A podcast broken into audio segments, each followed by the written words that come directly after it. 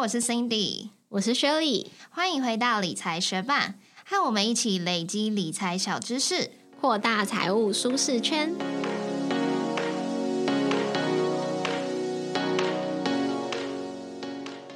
我们在学习投资理财的路上，往往都想找寻一种更高报酬的投资方式，但是一不小心就很容易落入陷阱。像是在 Podcast 第三十四集，我们就曾经介绍过庞氏骗局的各种特征；在 Podcast 第八十三集也介绍过未上市股票诈骗。那在 Podcast 第一百二十五集也曾经分享过 Netflix 的迷你影集《金钱解码》，它有一集就在介绍好几。种骗局的模式。那今天要介绍的维卡币是一个著名的区块链庞氏骗局。它创建于二零一四年，是一个从未推出区块链的庞氏骗局。创办人儒雅，他从一四年到二零一七年就不断的宣称维卡币它会是比特币杀手，速度更快、更便宜，而且未来的币价会远远超越比特币。让没有参与到比特币涨幅的投资人趋之若鹜，纷纷变卖家产来投入维卡币。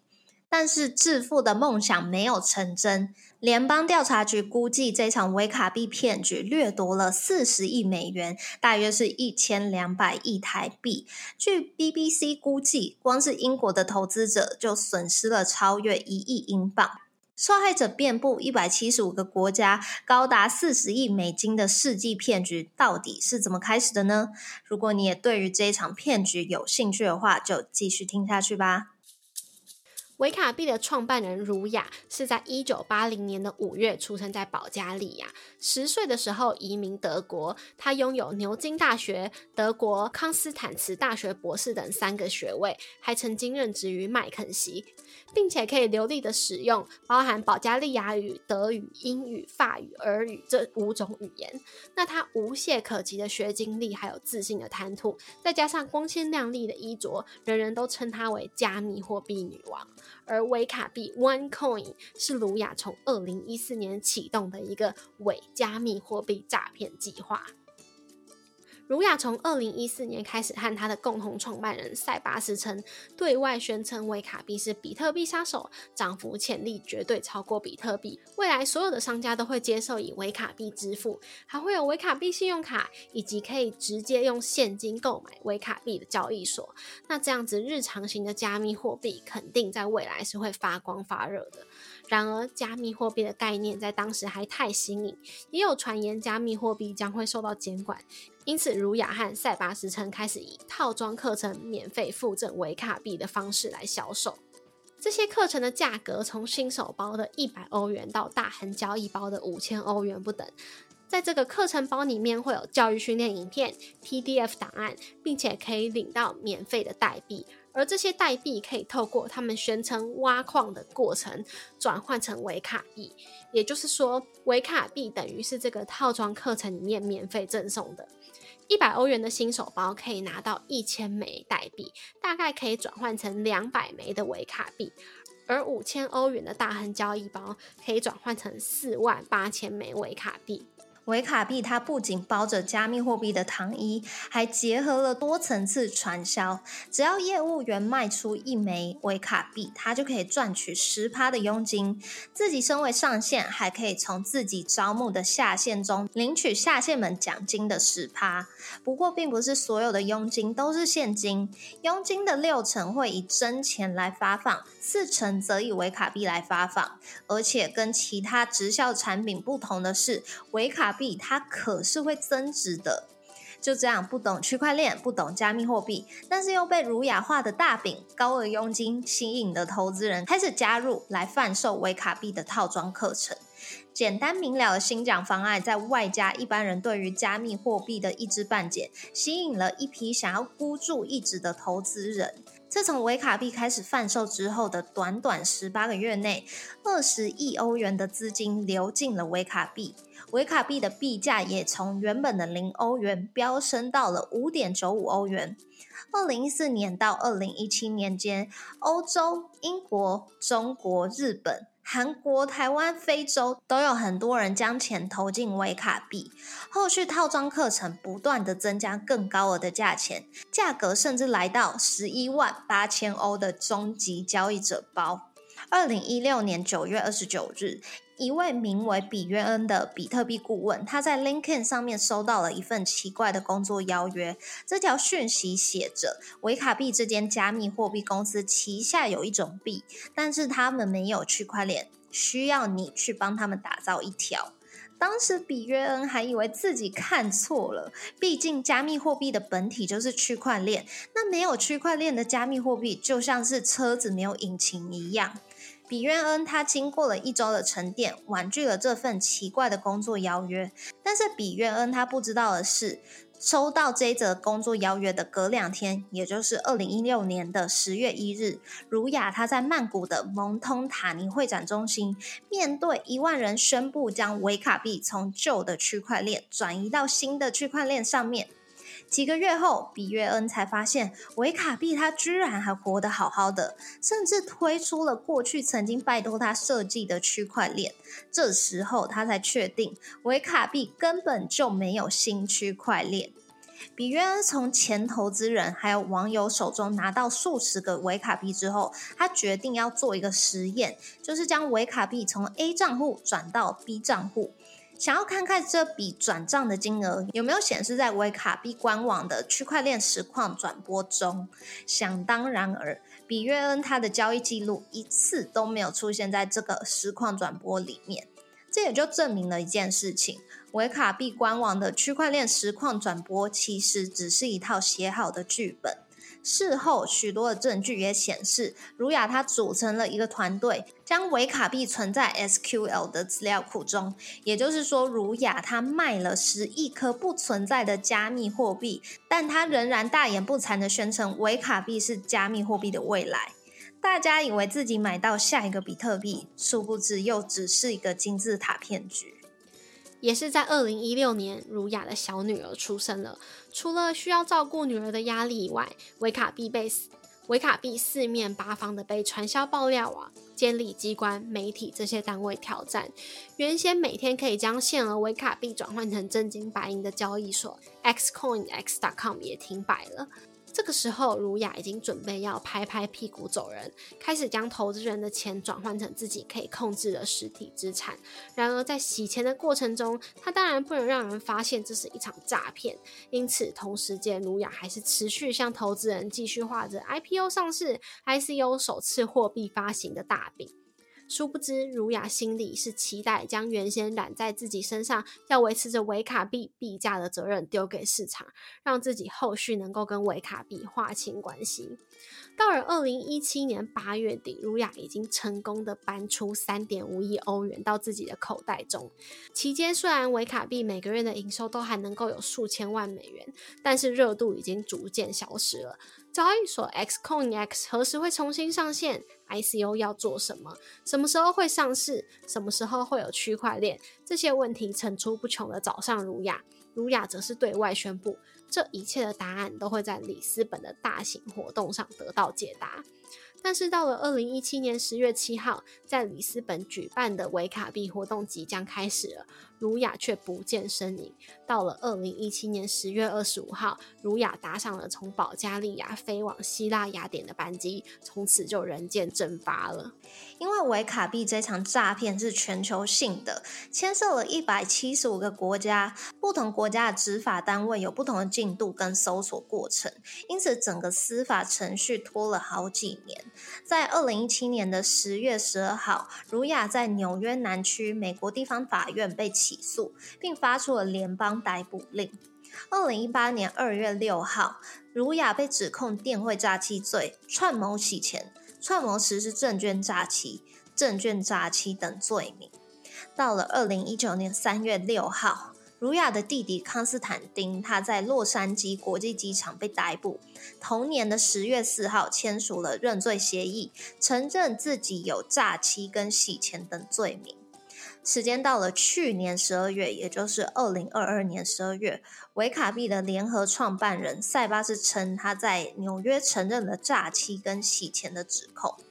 只要你去 Google 搜寻维卡币 OneCoin，你就可以发现 FBI 把儒雅列为十大通缉要犯。检举的奖金也在不断的增加，现在是二十五万美元，相当于台币七百五十万。甚至还在 FBI 的 Podcast 以及 YouTube 中发布了一系列关于 FBI 调查维卡币以及儒雅的内幕。FBI 同时也警告外界，儒雅可能随时会携带武装护卫，甚至已经变装或整形。欧洲的刑警组织也将儒雅列为欧洲通缉要犯名单中，但是至今儒雅仍旧下落不明。维卡币造成投资人现实世界亏损，大约落在二十七亿到一百亿欧元之间。这个金额至少是著名的 Theranos 验血仪器诈骗案的五倍。直到二零一七年九月，投资人囤着的维卡币恐怕有两百亿颗。以当时维卡币宣称一枚十五点五九欧元来计算的话，至少有超过一千亿欧元的虚构损失。遗憾的是，维卡币肯定不是最后一个加密货币骗局。那我们自己能做些什么来防范呢？第一就是验证再验证。二零一五年，卢雅以一套黑色礼服、红色唇膏出现在保加利亚版的《富比士》杂志封面上，标题写着“来自保加利亚的加密货币”。在这份报道中，卢雅畅谈加密货币革命、金融的未来发展。能够登上世界知名的《富比士》杂志，绝对不是一般人可以办到的。维卡币的社群、活动文宣、研讨会、工作坊，全都分享了这篇文章，并且以儒雅接受《富比士》杂志的采访大肆宣传。多数不了解加密货币还在犹豫的投资人，看到《富比士》杂志的封面后，等于是打了一剂强心针。谁还需要特别去搞懂区块链原理呢？然而，这份《富比士》杂志封面根本就是移花接木，实际上是儒雅透过公关公司向保加利亚版《富比士》杂志购买了三页的内页，并且制作了一份山寨的封面。以及鱼目混珠的假采访内容，也就会让搞不清楚状况的投资人误以为是真正的封面。虽然这种花钱的版位都会有一小行字注明内容是广告，但是又有多少人能够读懂保加利亚语呢？更何况维卡币总部买下了数百本该期的富比士杂志。撕掉了真正的封面，然后寄到全世界。十岁之位的儒雅也赞助了经济学人主办的大型会议，换取了十五分钟的演讲时段，当做了宣传的影片。这个举动也大幅增加了推广效果。毕竟，难道经济学人会邀请诈骗首脑去演讲吗？其实，如果有心要验证的话，直接去买一本当期的保加利亚版《富比士》杂志，就会发现这是个谎言。另外，传销爆料网也不断的有人在提供证据，想要证明维卡币是一场骗局。因此，不要单纯相信所谓的专家权威，一定要自己收集资料验证。再来就是要避免自己 FOMO，也就是 Fear of Missing Out。Fear of Missing Out 是指对于错过某些机会或是事件感到焦虑以及不安的心理状态。毕竟，厉害的诈骗就是会操弄人性的不灵性、人性的贪婪以及害怕错过的心理。二零一零年，当时一枚比特币才零点零零四一美元，到了现在已经来到两万六千一百三十一点三美元了，就只能怪自己当时没有买进比特币，对吧？但这种害怕错过的心理背后，其实是想要快速致富的欲望，期待孤注一掷之后可以赌赢。当然，你可以赌赢，也就可能赌输。因此，不要过度依赖他人的意见，不要一昧的追逐市场的热门趋势。避免自己 FOMO，了解自己的需求、风险承受的能力以及投资的目标，再根据这些因素来做出适合自己的决策。第三，就是要看他做什么，而不是要听他说什么。一直以来，政府、银行掌控货币，可以控制利率，可以印钞票，货币供给量都是政府说的算。因此，儒雅一开始就表明，维卡币最多只会有二十一亿颗的发行量，维持供应量固定是非常重要的，让政府的手伸不进来，外力难以干预。但是在维卡币开卖的十八个月后，币源就要枯竭了，因为维卡币太好卖，成长速度高到出乎儒雅的意料。即使过去儒雅不断的宣称维持维卡币固定发行量的重要性，不容篡改的货币有多大的威力，但这样的说法却在一夕间就可以倒戈。二零一六年，儒雅在伦敦的温布利体育馆宣布，维卡币将迁移到更快、更新的区块链上，并且发行量将会增加到一千两百亿颗。旧版区块链每十分钟产币一万枚，新版区块链则是会一分钟产币五万枚。大家应该都知道，当供应量增加时，价格就会下降。维卡币的供应量突然从二十亿颗涨到一千两百亿颗，增加了五十倍，不就会让维卡币的币价暴跌？投资者的资产受到损失吗？但是儒雅不仅保证维卡币的币价完全不变，而且为了回馈投资人，每个投资人手上持有的维卡币数量还会翻倍。这样子前后不一致的说法，就必须要开始合理的怀疑，儒雅他是不是为了自己的利益，背弃了原本宣扬固定供应量的原则。再来就是要知道你自己在投资什么。很多庞氏骗局都是借由拉朋友、家人当做下线，利用亲情、友情的信任去招募新的投资人。然而，并不是每个人都知道自己在投资什么。当你的朋友、家人也是受害者的时候，你有办法怪罪他们吗？尤其是他们自己损失的金额可能比你更大。他们可能并不清楚自己参与的是一场庞氏骗局，他们就像其他的受害者一样被误导。被害人和加害人之间的界限很模糊，因此就算是亲近的家人朋友告诉你一个千载难逢的投资好机会，也记得要自己去了解这项投资到底是在做什么。最后就是要了解各种诈骗手法，只要有钱的地方就会有诈骗。透过学习了解各类型的诈骗手法，就可以让你保持警觉。过去在我们第一百二十五集的 Podcast 也有介绍过 Netflix 影集《金钱解码》，其中一集有讲到庞氏骗局的内容，就有提到维卡币、OneCoin 以及其他的诈骗方式。很推荐你花点时间看完这部影集，会对于快速支付的各种陷阱手法有更深一层的认识。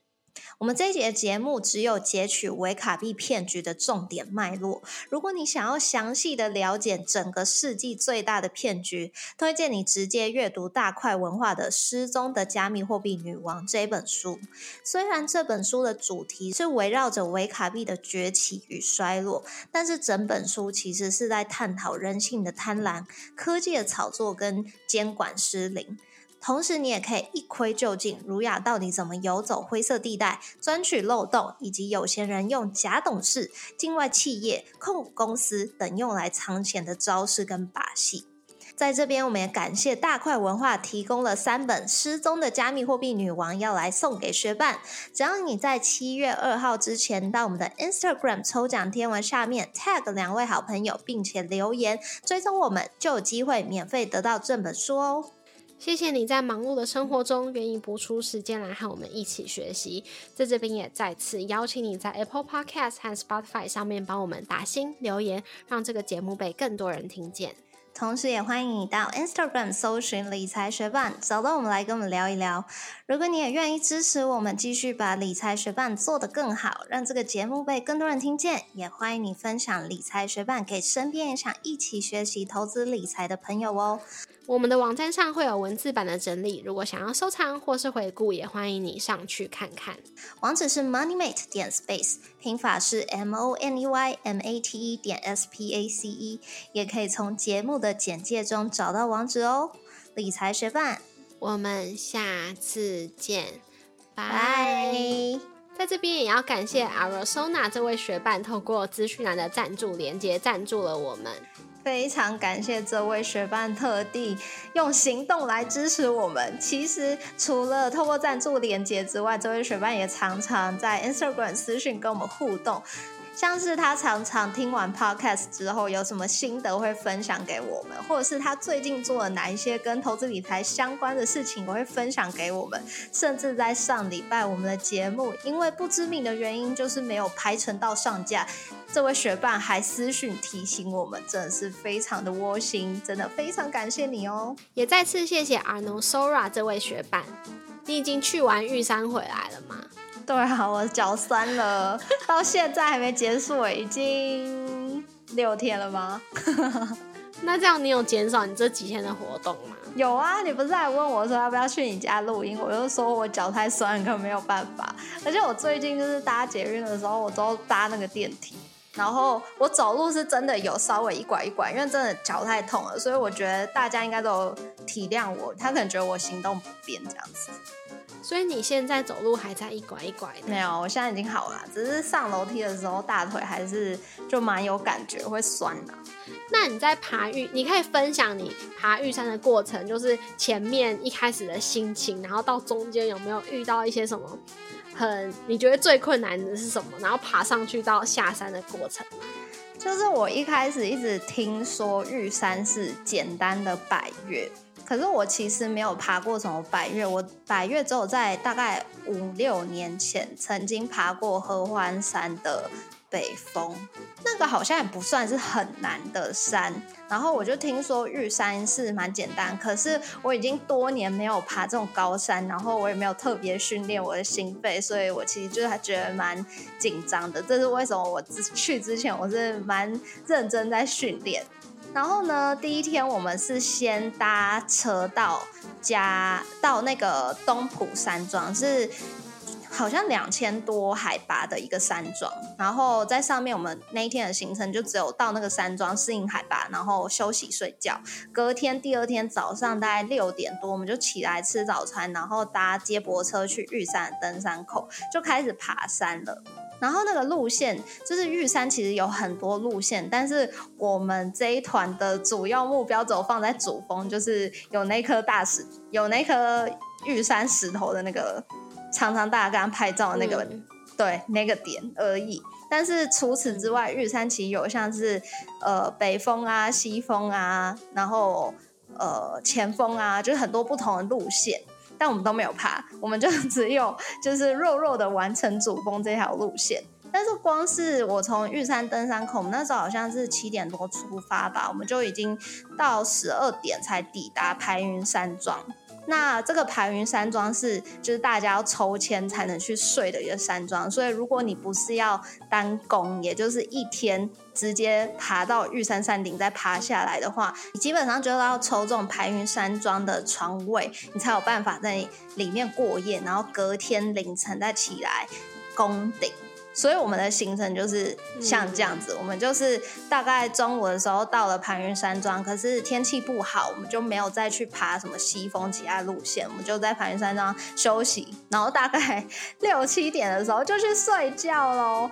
然后睡觉就是睡到凌晨一点，我们就要起床。我真的是从来没有在这种莫名其妙的时间起床。然后盘云的盘云山庄的早餐，它是让你选时段，但它的时段是一点半或是两点这种很奇葩的时段，因为大家都是要凌晨去爬，然后在那个山顶上面看日出这样子，对啊，所以我们就是大概两点半从盘云山庄出发，开始攻顶。然后我觉得运气运气还蛮不错，就是我们攻顶的时候到上面是超美的，就是云海，然后日出都超漂亮的。但是在那个攻顶的过程中，因为是凌晨嘛，所以就是你要带着头灯，然后那个路就是是那种有点碎石坡的路，然后有些路段是有铁链，就是。因为我脚比较短吧，然后呢，我就是只能抓着那个铁链，要很奋力的跨过去。然后有些路很窄，然后你真的没有踏好，你可能就会再见的那种路。我自己是觉得蛮可怕的，所以后来就是成功攻顶，我觉得还蛮开心。怕。对啊，所以我觉得大家说简单，我我是觉得比我预期的简单，就是。没有我想象中的那么喘，或者是那么累，因为像是人家就是常常说，最后四五百公尺好像是玉山宫顶最难的一个路段。那那个路段是真的比较难，是因为到那边之后是完全没有遮蔽物的。但是我觉得就是很专注的爬。坡度的那个上升是没有我预期的那么可怕，所以就还算成功的完成。可是下山的时候，你就会发现说，哦，原来刚刚走的路段那么可怕，因为原本上来的时候都是晚上就是你看不清楚路，你只看得到你脚下的路，但是早上之后你就会发现说，哦，原来我那边下面就是悬崖还是怎样？哦，好可怕。那你觉得就是到排云山庄休息的时候，你的累度有几趴？然后到那个攻顶成功的时候，你的累度是几趴？哦，因为排云山庄其实从登呃从那个入山口到盘云山庄，它的公里数好像是八点五公里吧，所以就是要走一阵子。然后呢？我觉得我在最后一公里的时候，就是饿到不行，就是饿到我真的觉得我好像没有力气走路，就是我一定要吃点东西才有办法。但是那时候又快到盘云山庄，所以我男朋友就一直跟我讲说：“你到了再吃，到了再吃。”所以我就是撑完那个饿，然后到了盘云山庄之后，我就开始狂吃。但那个时候不会觉得说非常累。然后睡了一晚在盘云山庄，因为里面有那种打呼很大声的人，然后他的那个床位不是有床垫的，就只是巧拼，所以我觉得比较床比较硬，我就没有睡很好。可是我还算凌晨一点起床的时候，好像还算有精神，我也不知道为什么。总之我去爬那个登顶的路的时候，我是不太累的，就只有稍微喘这样子。哦，被你讲的好像很轻松，没有很轻松啊，因为我觉得我好像是上山我是比较 OK 的，但是下山的时候，我觉得我可能还没有抓到使用登山杖的技巧，或者是我的脚的大腿力气不够吧。反正就是我下山的时候，我朋友就说我像是一个老奶奶，就是我下山超慢的，走一走，我那个两个大拇指都起水泡，可是很刚好是。我朋友是护理师，然后他就有带那个医药用品，所以他就立刻帮我就是脱掉袜子包扎这样子，所以我就成功的下山这样。但是我就觉得下山我反而走比较累，因为我也不知道，就是我那个大腿肌肉下山的拿捏好像不是很好吧，所以我回来才脚那么酸。哎，我可以理解下山有时候真的更可怕，因为我之前虽然我完全不是像你这种刻意去登山或什么的，可是走过那些什么步道，我有时候不晓得是不是因为我走路的姿势，还是我下山的姿势有问题，就是我会觉得说在下往下走的时候，膝有时候膝盖弯的那个一个角度，它会痛。所以就会变成，但我左右可能我就是右脚，就是走一走之后，右脚就会开始说弯下下往下走弯的时候会痛，所以我就会变成要很像小朋友走路那样子，因为我们一般大人走阶梯就是左右左右一脚踏往下一阶，但是因为一边弯的会痛，我就会变成说，嗯，如果我右脚就是要直直的下去嘛，就所以就是两步一阶，两步一阶这样子。哦，嗯，因为应该蛮多人都会膝盖痛，然后我朋友因为他很常登山嘛，所以他就教我一个走法，就是要斜着走，就真的很像螃蟹走路这样子，就是变变一个不是我们平常走路的方向，然后横着这样子。然后要左右就是不时的换脚，然后他又教我说那个登山杖，就是我以前觉得说登山杖只是戳下去有一个支撑这样子，但是后来他们跟我讲，我才知道说你是要非常用力的用手去撑住自己，这样你的脚才不会那么酸痛。所以他们爬完，他们是手会酸的那种，我才知道说，原来我登山杖以前可能算是用错，就是我没有用那么大力气用我的手去支撑，我大部分力气还是摆在脚上，所以我脚才会很容易酸痛这样子。然后他有说，比如说拿登山杖的姿势啊，就是要把登山杖当做你的，就是你要把自己当做一个四脚的动物。然后你手拿着登山杖，就等于是你这个人的前脚，你的登山杖一定要在你的脚的前面，或者是最多就是在旁边，不可能到后面。所以你往下的时候，你都要先用登山杖撑好，你才能走下去。这样子好像就是有帮助了。应该会，只是我只是走。步道而已，但是因为我小时候阿妈就有跟我说要走斜斜的，因为他就已经到了一个需要很节省自己脚力的年纪，所以小时候跟他去爬山的时候就有学到这招。可是我可能是没有，就是常常左右换，所以才会一只脚到后面就会痛。我下次可以先从换脚开始。对，而且我以前也觉得说，我以前本来知道就是要有点斜斜的，可是后来就是我朋友可能看我走不对吧，他就直接说，那我示范给你看，我才发现说他根本就是横的，就是他已经不是斜的，他根本就是用横的在走路，就是那个很难一时转换过去，所以。就还在适应。那你爬完了玉山之后，你还会像之前一样持续保持你那种周末的登山训练吗？我觉得我应该想要休息一下，像是这个礼拜啊，我就是因为我爬玉山，我是请二三四。然后礼拜五我有去上班，因为我原本跟我一个同事借什么登顶包啊，还有什么背包套，我要还他，所以我礼拜五就有去上班。然后礼拜六跟礼拜天的时候，我就脚还是痛到不行，所以我基本上都只有在家或者是在家睡觉休息而已。然后我朋友就一直说：“哎，你接下来可以去爬什么台湾第二高的山啊，雪山啊，或者什么奇来南华。”他就一直在推荐一些他觉得比较简单的山给我。我就说：“我觉得再等等，等我婚礼办完之后我再看看好了。”嗯嗯，那你觉得你什么时候可以恢复上空中瑜伽？因为你上礼拜应该没上。哦，我明天就会去啊。那你已经康复了，OK。